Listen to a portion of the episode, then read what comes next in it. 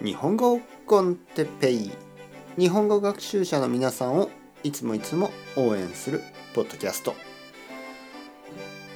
今日も、えー、僕の子供について。はいはいはいはい。続きですね。えー、皆さん元気ですか？あの前回僕の子供について話しました、ね、僕の子供が生まれたのはスペインのバルセロナ。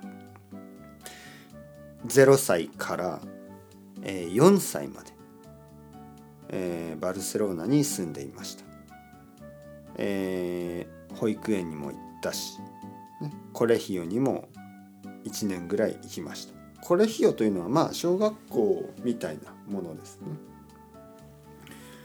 そして4歳の時に東京に引っ越してきました。最初は全然日本語が話せなかった。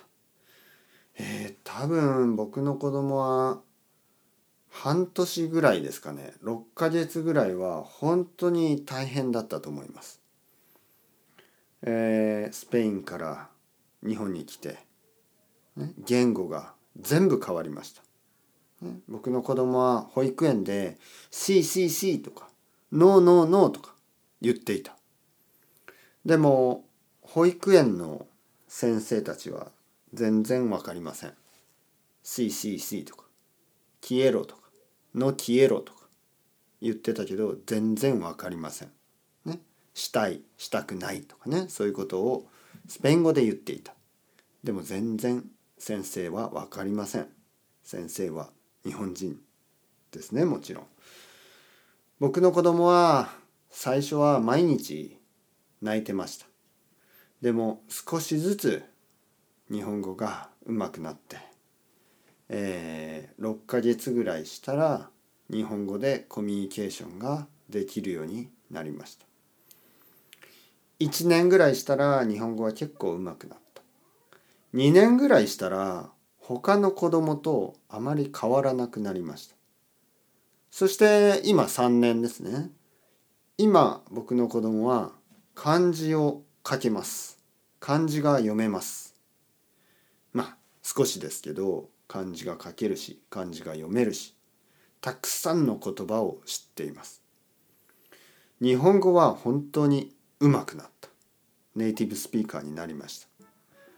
だけど少しずつスペイン語を忘れていってます。僕の奥さんは毎日毎日子供にスペイン語で話します。だけど子供は日本語で話します。奥さんはスペイン語で話して子供は日本語で話します。ちょっと難しいですね。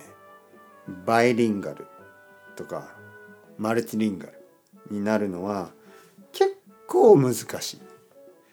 だけど頑張った方がいいですね。僕は僕の子供に日本語を話してほしい。そしてスペイン語を話してほしい。そして英語を話してほしい。日本語とスペイン語と英語の勉強を毎日毎日。僕の子供は少しずつ毎日毎日勉強します。皆さんも毎日毎日少しずつ勉強してください。みんなが毎日毎日少しずつ勉強すればみんなの、えー、まあ言語ですね外国語がもっともっと良くなると思います。頑張りましょう。それでは ciao ciao hasta luego またねまたねまたね。